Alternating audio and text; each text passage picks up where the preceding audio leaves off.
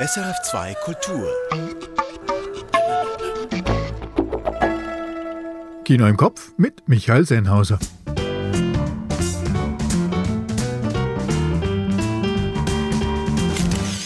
Ann Meyer ist für Bones and All unter die schönen jungen Kannibalen gegangen. Brigitte Hering hat den US-Film Call Jane gesehen. Und George Wirsch die verfilmte Geschichte des Grafikers Joma Schönhaus, der Passfälscher. Dazu haben wir wie gewohnt eine Tonspur und die Kurztipps. Hua! Hier also gleich zum Aufwärmen jene fünf aktuellen Kinofilme, von denen wir glauben, dass Sie sie nicht verpassen sollten.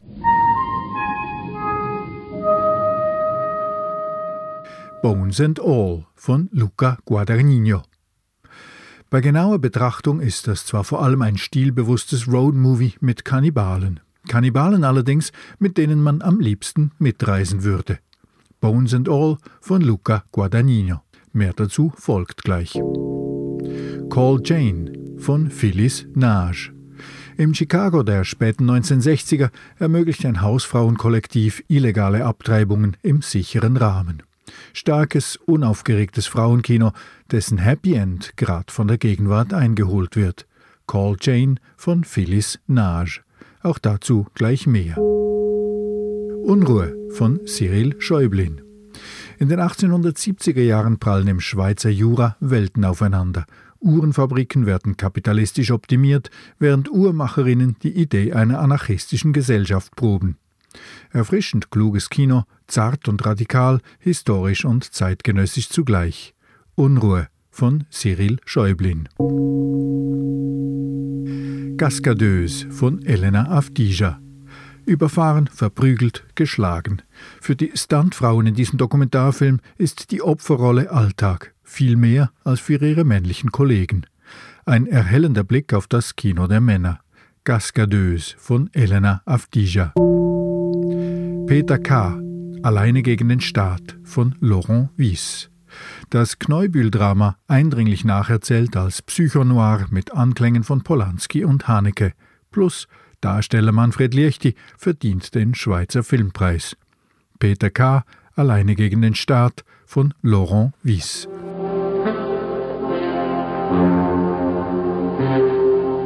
Die Tonspur, die ich heute für Sie lege, ist 82 Jahre alt. All right, folks. Showtime. Aus welchem Film stammt der folgende Ausschnitt? We will tour the world. Paris, London, Monte Carlo, Constantinople. No, no! Yes! We start tonight.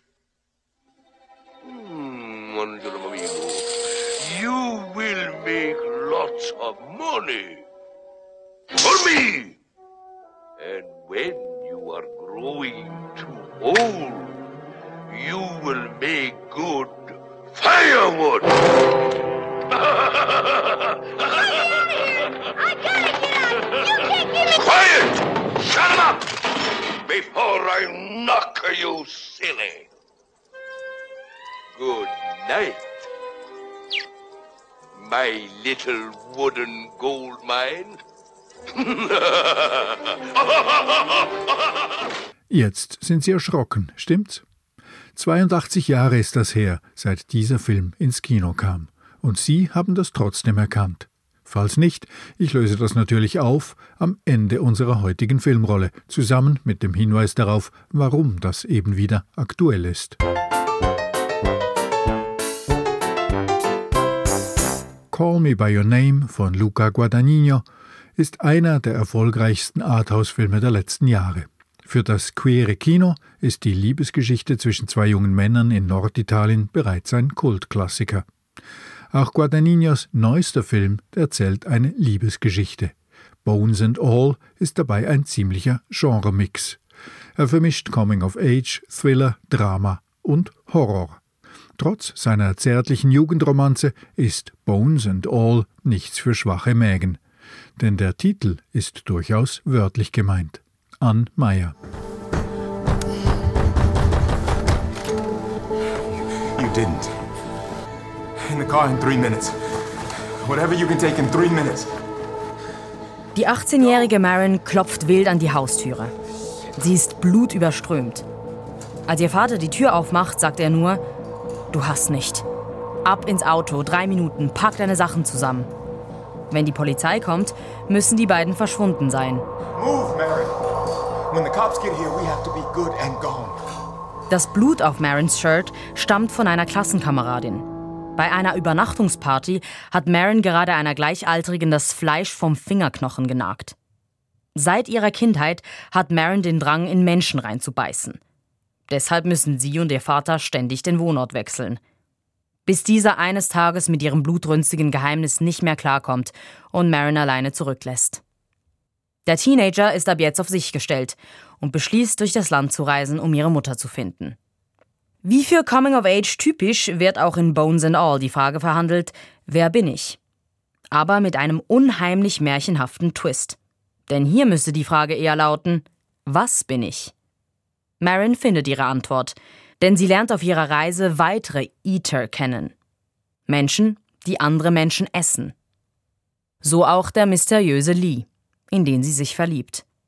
Sie will von ihm wissen, wie es war, als er es zum ersten Mal getan hat. Wie ein Rausch, beschreibt er seinen ersten Mord. What was it like? A rush. You could feel every blood vessel like spider webbing through me. What about afterward? What'd you feel about it? What'd you think? I don't remember after. Coming of Age und Body Horror ist eine fruchtbare Kombination. Aber auch keine neue. Aufkeimende Sexualität und körperliche Veränderungen wurden schon durch viele Horrorfilme schmerzhaft überhöht.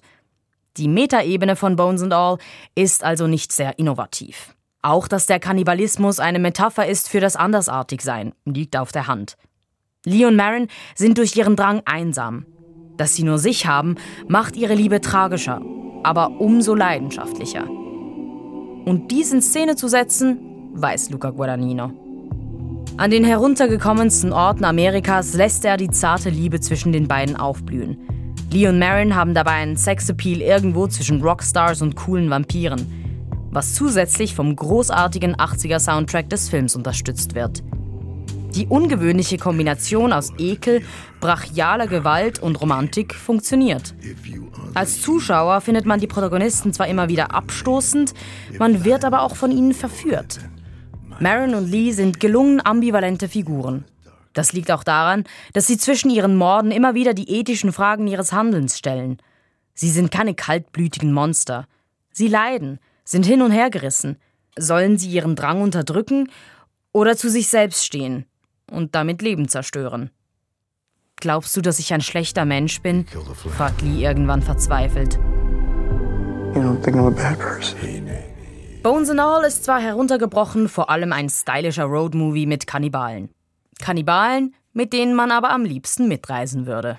Ann Meyer, Bones and All, jetzt im Kino.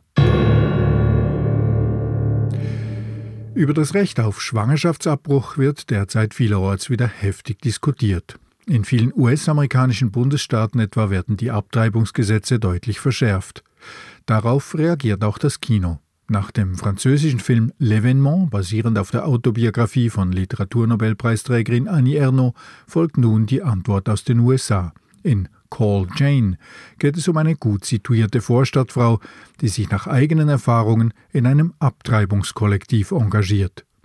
Regisseurin ist Phyllis Nage, die schon das Drehbuch für das Frauenliebesdrama Carol geschrieben hat.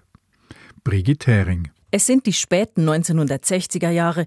Joy ist eine wohlhabende Vorstadt-Ehefrau in Chicago, zweifache Mutter und Vorzeigehausfrau. Dann wird sie relativ spät nochmal schwanger und ihr Arzt diagnostiziert ihr eine Hochrisikoschwangerschaft. Sie möchte die Schwangerschaft beenden, aber der Abbruch ist in den USA illegal und wird nur in allergrößten Notsituationen gewährt. Und so sieht sich Joy unversehens einem reinen Männergremium gegenüber, das befindet, dass ihr Leben ja nur 50 Prozent in Gefahr sei. Das Kind habe eine große Überlebenschance und die Abtreibung werde deswegen nicht erlaubt.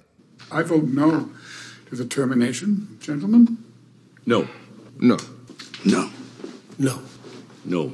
Aber Joy ist nicht bereit aufzugeben und sieht schließlich eine Anzeige an einem Laternenpfahl. Call Jane steht da. Ruf Jane an. Und das tut sie. Hello, this is Jane. We're a service for women who are expecting. So how how does it work? So gerät Jane an eine Gruppe Frauen, die illegal natürlich, in sicherem hygienischem Rahmen Schwangerschaftsabbrüche durchführen und die auch unmittelbar nach der Abtreibung noch für die Frauen da sind. Die Gruppe ist sehr durchmischt. Hippie-Aktivistinnen und Nonnen, schwarze Bürgerrechtlerinnen und Studentinnen finden zusammen. Welche von ihnen denn nun Jane sei, fragt Joy. So, um, which one of you is Jane? Nobody's Jane. We're all Jane. Wir sind alle Jane. Die Geschichte von Call Jane basiert auf historischen Begebenheiten. Die Janes gab es wirklich in Chicago. Sie führten Abtreibungen durch und engagierten sich für die Legalisierung und für Frauenrechte generell. Der Film erzählt diese Geschichte aus der Perspektive von Joy und zeigt in aller Sorgfalt die Entwicklung von der Vorstadt-Ehefrau zur engagierten Aktivistin. Schauspielerin Elizabeth Banks ist bestechend gut als Joy, deren Wandlung sie mit feinen Nuancen und stiller Gelassenheit darstellt. Call Jane ist relativ unaufgeregt und steuert auf keine große Katastrophe zu. Stattdessen liegt der Fokus auf den Figuren. Neben Elizabeth Banks ist auch Sigourney Weaver toll in ihrer Rolle als Victoria, der etwas ruppigen Leiterin des Jane-Kollektivs. Zu konventionell, zu viel Feelgood, zu wenig Dringlichkeit und ein Happy End. Das wurde am Film schon kritisiert. Aber die Entwicklung dieser Joy, die sich sehr weit aus ihrer Komfortzone wagt, ist alles andere als konventionell. Und das große Drama, das braucht der Film nicht. Das liegt in der Sache selbst, wie auch das Happy End historisch verbrieft ist, die Legalisierung der Abtreibung und die Auflösung des Jane-Kollektivs in den 1970er Jahren. We are shutting down because we're redundant. And I could not be happier. Allerdings ist dieses Happy End nicht von Dauer. Den Frauen wird in den USA die Selbstbestimmung über den eigenen Körper wieder weggenommen. Und so ist Call Jane genau der dringliche historische Film, den es in der Gegenwart braucht. Brigitte Hering. Call Jane von Phyllis Nage, jetzt im Kino. Übrigens, die Jane, die Frau gemäß Filmtitel anrufen kann, ist natürlich nicht eine reale Person, sondern sozusagen alle Frauen, die spezifische Hilfe brauchen. So wie Jane Doe in den USA das weibliche Gegenstück ist zum unbekannten toten Mann John Doe in der Kriminalstatistik. Oder G.I. Jane, das weibliche Äquivalent zum normalen Soldaten, dem G.I. Joe. Vorletzte Woche haben wir hier in der Filmrolle der Schauspielerin Demi Moore zum 60. Geburtstag gratuliert. Sie war es auch, welche in Ridley Scotts G.I. Jane von 1997 jene Soldatin verkörperte, welche gegen den Sexismus in der US-Armee ankämpfte.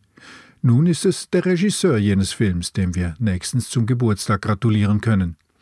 Am 30. November wird der Schöpfer von Alien, Blade Runner, Thelma und Louise oder eben auch G.I. Jane 85 Jahre alt. Sein jüngerer Bruder Tony Scott, der mit Filmen wie Top Gun oder The Hunger noch erfolgreicher war als Ridley, ist übrigens schon 2012 mit bloß 68 gestorben während Ridley Scott auch mit 85 gerade vier Filme als Regisseur in Produktion hat und mehr als ein halbes Dutzend als Produzent.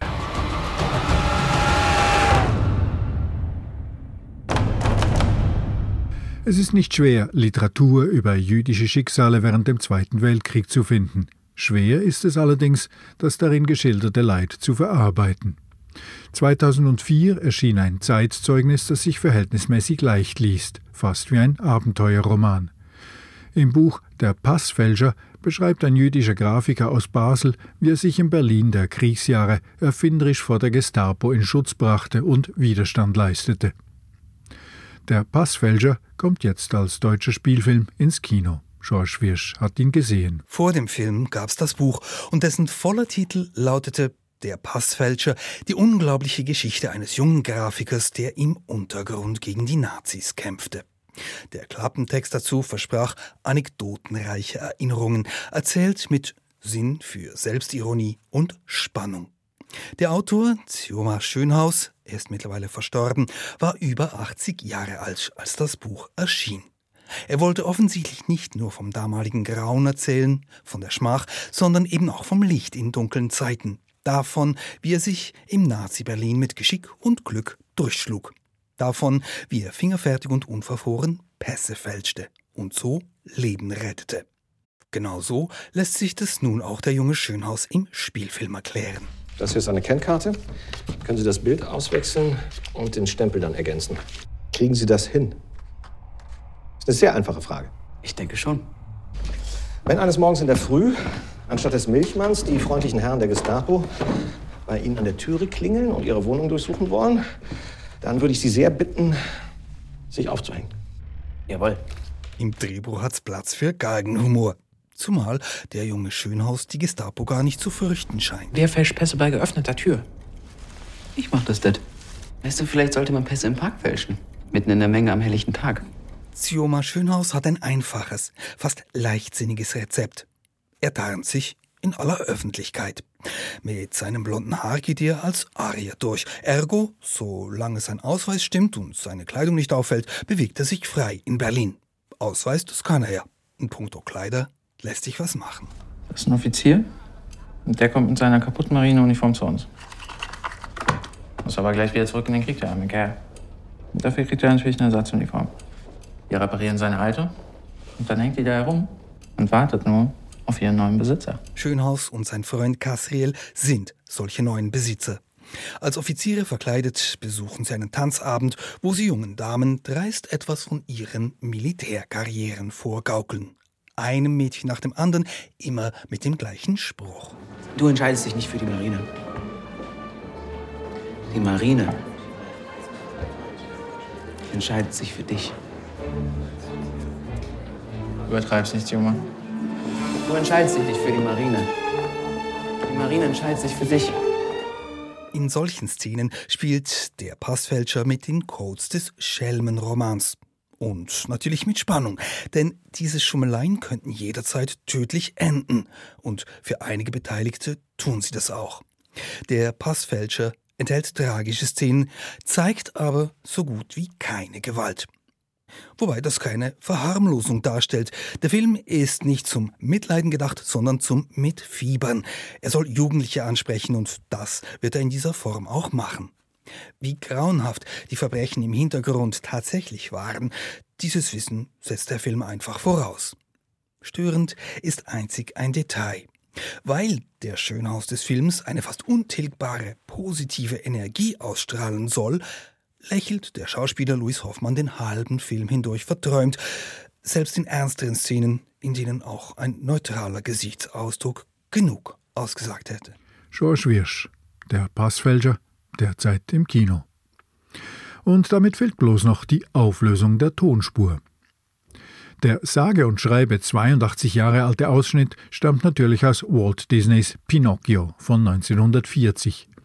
Es ist die Passage, in der der ausbeuterische Schausteller Stromboli davon schwärmt, wie ihn die lebendig gewordene Puppe Pinocchio reich machen werde, mit Auftritten in der ganzen Welt, und wie er, wenn das nicht mehr klappe, immer noch als Feuerholz dienen könnte, sehr zu Pinocchios Schrecken natürlich. We will tour the world. Paris, London, Monte Carlo, Constantinople. No, no!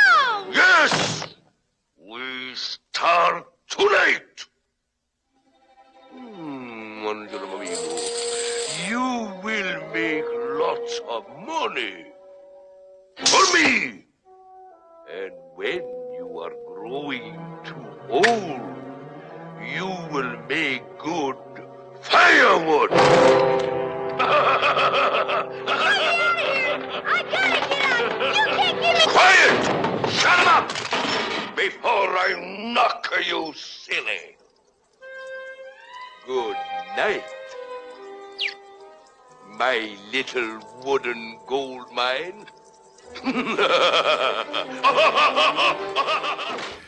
Der finstere Stromboli jagt Pinocchio eine Heidenangst ein in Walt Disneys Animationsfilmklassiker von 1940. Seither ist Pinocchio noch unzählige Male verfilmt worden, unter anderem auch als Realfilm, wiederum von Disney, dem Konzern. Und eben wieder als Mischfilm mit Tom Hanks als Puppenmacher Geppetto in der Version von Robert Zemeckis. Und im Dezember startet auf Netflix die Pinocchio-Version von Guillermo del Toro. Das war Kino im Kopf. Ich bin Michael Sennhauser. Die fünf unverpassbaren Filme der Woche, die finden Sie übrigens auch jeden Donnerstag schriftlich auf sennhausersfilmblog.ch. Und Kino im Kopf gibt es wieder in einer Woche. Bis dahin viel Vergnügen in Ihrem Kino.